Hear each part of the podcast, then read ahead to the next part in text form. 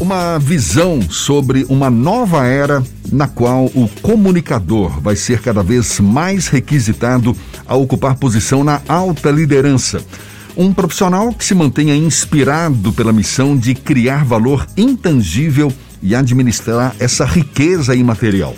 É o que oferece o livro A Comunicação no Comando Ferramentas para a Gestão de Ativos Intangíveis uma caixa de ferramentas recheada de instrumentos preciosos para este profissional do futuro.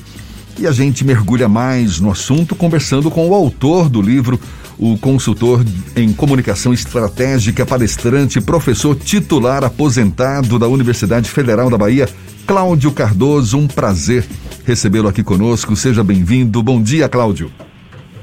Bom dia, Jefferson. Que prazer, que honra estar conversando com você novamente. Bom dia, Fernando. E bom dia aos ouvintes da tarde, né? Pois é, Cláudio. Parabéns pela nova obra, antes de mais nada. E deixa eu te perguntar: você parte do princípio de que os ativos intangíveis que compõem o valor das organizações têm exigido cada vez mais executivos, em especial profissionais de comunicação, capazes de operar e administrar esse patrimônio de forma estratégica. Primeiro, explica melhor para a gente que ativos intangíveis são esses. Ah, legal, Jefferson. Esse é um, um papo que rende bastante. Ativo intangível é aquele valor das organizações que está na marca, é, no clima interno das equipes, nas tecnologias que a empresa desenvolveu e domina, e isso vale muito. O que aconteceu nos últimos 40 anos é que, eh, digamos que a empresa, se ela for vendida, o valor dos móveis, computadores, sede, eles são hoje cada vez menores em proporção aos valores intangíveis, aqueles imateriais, que são exatamente essa percepção, prestígio, credibilidade, capacidade de inovação e de trabalho, enfim. É, essa é uma tendência clara em todo o mundo. O que, é que acontece? As, as estratégias de negócio, elas continuam sendo definidas por, pelos donos da empresa, que têm uma percepção muito boa do negócio, mas é, com um olhar mais, digamos assim, financista ou legal. Cada vez mais é necessário que alguém com a sensibilidade em relação a esses, a esses ativos que não são materiais esteja participando da definição dessas estratégias. Então, ah, se abre um novo mundo. O comunicador, normalmente, o que, é que ele faz? Ele veicula, ele cria um anúncio, ele escreve, ele redige. É, na verdade, o comunicador empresarial ele é cada vez mais requisitado para estar no momento das decisões, sentado na mesma mesa da, do, dos decisores, opinando e influenciando do ponto de vista da comunicação quais são as diretrizes fundamentais do negócio. Mas não precisa um, um comunicador profissional. Alguém deve adquirir essa, a, essa sensibilidade de comunicação. Quais são, é, quais gente, são essas tá? Quais são essas habilidades e competências que o novo profissional de comunicação deve desenvolver para, digamos, se manter inspirado pela missão de criar valor intangível, de administrar essa riqueza imaterial? Olha, no, no, livro eu conto um caso, que é um caso real que aconteceu comigo. Um amigo me pediu para eu dar um palpite de comunicação no novo negócio dele. Quando eu cheguei no, né, no lugar, eu disse: Olha que bonita a sua lanchonete. E ele disse: Olha, não é uma lanchonete. Eu disse: Puxa, então, bonita doceria. Ele disse: Não, é um café. Esse é um exemplo típico de que alguém com essa sensibilidade da transmissão da mensagem do local deveria estar presente no momento da formulação do, do, do local e não depois. O que, que acontece? Se alguém com essa sensibilidade estivesse lá desde o início, faria um lugar que tem cor de café, cheiro de café, máquina de café, tudo que indicasse à primeira vista a pessoa botar o pé e não precisa perguntar o que é isso aqui. Estou num café. Estou é, num café, entrou já no café. Isso é um exemplo, uma metáfora disso que a gente está falando. Então, essa pessoa deveria estar no momento da formulação e não chegar depois. E dar um jeito de explicar que a lanchonete é um café. então, é, é, mais ou menos esse exemplo que eu estou falando. Ou seja, na formulação, mesmo de uma empresa de engenharia ou de saúde, que o comunicador estivesse lá desde o início, que o, que o hospital projetado do início, ele já transmitisse uma mensagem que os donos querem transmitir. é, na sua própria arquitetura, na sua própria formulação, na sua própria, no próprio treinamento do atendimento, ou seja, toda essa, essa digamos assim, em, em, embarcar na alma do, da organização desde o início as suas mensagens e como ela quer se posicionar para a sociedade. Professor, apesar de ser extremamente relevante a presença de um profissional de comunicação ou de alguém com algum tipo de visão de comunicação para uma empresa, há uma resistência muito grande até em empresas de médio e grande porte perceberem a importância da comunicação nesse sentido.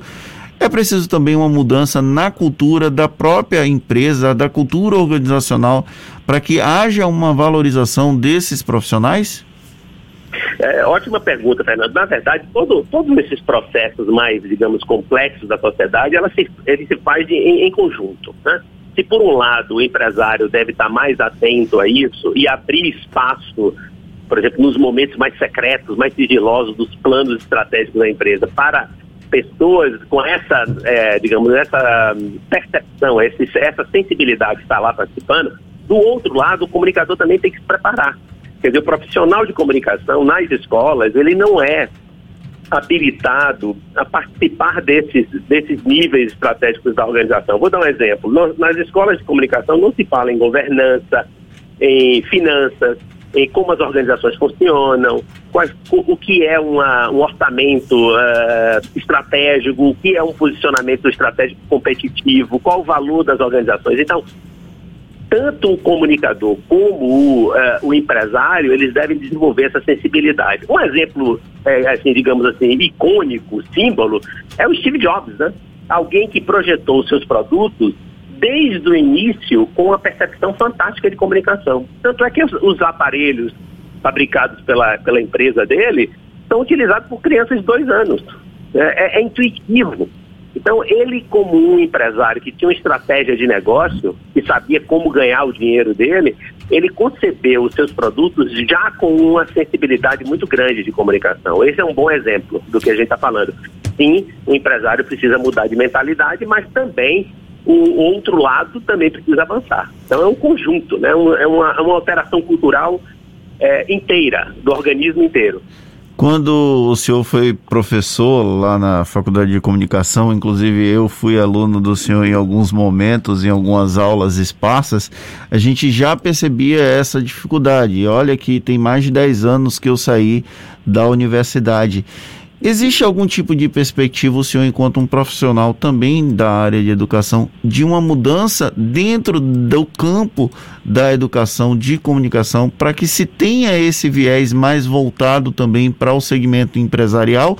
Ou ainda falta que as universidades e as faculdades entendam a importância desse profissional de comunicação para essa área específica? Fernando, antes de tudo, quero dizer que do meu orgulho, né, de ter tido um, um ex-aluno, certamente eu influenciei você muito pouco, mas só saber que você, você passou por uma sala de aula minha e você está tentando sucesso, isso me enche de orgulho e satisfação. Aliás, ontem eu estava aqui em São Paulo com um ex-aluno também, empresário, maravilhoso. Olha, é, é, essas coisas, Fernando, é como você faz aí com o Jefferson, né, uma sementinha é, a cada dia. Na verdade, o livro é, é, um grande depoimento da minha atividade profissional junto às organizações. Na verdade, é um registro quase de, de experiências, né? Então, eu me lembro que nas aulas, talvez você lembre, eu sempre abria um, um, os cursos perguntando aí na Bahia, o que, é que vocês comunicadores fariam para ajudar uma baiana de Acarajé? E, e normalmente eu, eu, eu, já fazia isso como quase que, digamos assim, entre aspas, uma pegadinha. Porque todo mundo ia dizer, olha, eu, eu botaria um banner, eu, eu faria uma campanha de flyer na redondeza, eu botaria um anúncio na internet, faria um site. Tudo isso é custo. e tudo isso parte da, da visão de que o comunicador produz veículos de comunicação. Olha só, banner é veículo, site é veículo, o flyer é veículo. É, poucas pessoas, é, poucos alunos, pouquíssimos na história, na minha história na, na academia de 20 e poucos anos, me, me, disse o seguinte: olha, eu sentaria com ela, ouviria a história dela, perceberia o que, é que eu poderia achar do ponto de vista da comunicação, uma forma de ajudá-la. E eu sempre adiantava, olha, dificilmente vocês vão conseguir, porque ela é muito inteligente, ela já tem 20 e tantos anos vendendo a Carajé e ela já esgotou o assunto. Muito dificilmente um comunicador poderia ajudar Uh, mas uh, raramente o comunicador parte para este tipo de abordagem. Como é que funciona seu negócio? Quanto a senhora ganha? Quanto a senhora gasta? Quem a senhora sustenta? E a partir daí fazer alguma coisa de comunicação. E não tomar como assim uma, uma saída já é, premeditada ou, já, já, já, já pré-definida. O comunicador produz veículo. É sobre essa mudança que nós estamos falando. Eu não sei se eu estou conseguindo sim. ser claro no que eu estou querendo transmitir. Claro, a gente está conversando aqui com Cláudio Cardoso, que é consultor de comunicação estratégica e autor do livro A Comunicação no Comando: Ferramentas para a Gestão de Ativos Intangíveis. Essa discussão, Cláudio, em torno da importância de um profissional de comunicação na alta cúpula das organizações, ali participando das decisões estratégicas e tal. Isso, de certa forma, já vem sendo discutido há alguns anos, não? Alguns pioneiros da comunicação organizacional, teóricos da área, por exemplo, já defendiam há algumas décadas essa tese de, por exemplo, profissionais de relações públicas junto à alta administra administração. Mas, pelo que você fala, ainda não é uma cultura absorvida pela maioria das organizações. Agora, de fato, é uma semente que foi plantada há algumas décadas e agora está ganhando um corpo maior? É, é, é, perfeito, Jefferson. É, é, lindo isso que você está falando, porque é, assim como o jornalismo, por exemplo, né, quando a concepção original das relações públicas, assim como o jornalismo, é prelevada, né? O jornalismo como um mediador da democracia moderna e as relações públicas como algo que direciona as estratégias de posicionamento mais elevadas da organização. Você tem razão. Os primeiros, os fundadores pensaram dessa forma. O que acontece é que a prática, o dia a dia, ou a própria funcionamento da indústria e da sociedade fez com que é, a, a, coisa, digamos, tomasse uma direção mais é, operacional, mais técnica, estritamente técnica. O que é está acontecendo é exatamente esse novo mundo que nós estamos vivendo, o mundo que você e o Fernando constroem também, um mundo de mensagens, de, de, de mentalidade, de percepção das coisas. Então, o, nós estamos cada vez mais o, valor, o sentido, a percepção, a imagem, cada vez mais peso, cada vez mais valor na sociedade. Então é uma hora em que é preciso voltar às origens e aprender com os mestres que fundaram os nossos campos, né? O senhor falou que esse livro é um próprio relato das suas vivências na área de comunicação. A gente pode tratar como um registro quase que autobiográfico nessa relação de Cláudio Cardoso com as empresas? É, não sei se chega a ser um registro autobiográfico. Na verdade, o livro, como vocês vão perceber, vocês já perceberam, que tiveram contato, ele é um livro é, escrito de uma forma muito simples e despojada, como um registro, digamos, de diário de bordo. E não chega a ser uma coisa biográfica, ele é um diário de bordo. Então, tem projetos, por exemplo, que eu estive envolvido, por exemplo, como o projeto do Centro de Inovação do Bradesco aqui em São Paulo, o projeto do, do Programa de Inovação do Banco Alfa e do Conglomerado Alfa, ou um projeto de um cartão uh, de crédito para o trabalhador da Confederação Nacional das Indústrias. Então, eu estive envolvido nesses projetos como um dos formuladores do projeto. Então, eu registrei no livro ferramentas para ajudar o comunicador a fazer essa, essa, essa coisa que parece um pouco difícil do que a gente está falando. Ele, como é que o cara vai participar do conselho? Que tipo de atividade o comunicador vai fazer? Então, na segunda parte do livro, eu digo: olha, aqui está como eu fiz. Aqui está algum, um conjunto de ferramentas e de, de metodologias que podem ajudar aquele comunicador ou não, um outro profissional que esteja nessa posição e tenha essa responsabilidade a operar essa, essa transformação. Então Olha, é isso que a gente vai fazer aí, o lançamento aí em Salvador, né? Exatamente. na próxima semana. Cláudio está falando conosco de São Paulo, mas vai estar em Salvador agora nesta segunda e terça-feira, vai ser das 5 às 9 da noite, autografando o livro na Casa Balduco, no segundo piso do Shopping Bahia.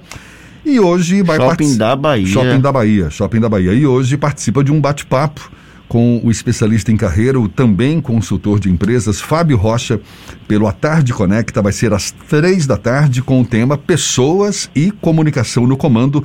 Bate-papo que poderá ser acompanhado pelo Instagram e pelo YouTube do Grupo A Tarde. Cláudio, muito obrigado, sempre um prazer falar com você.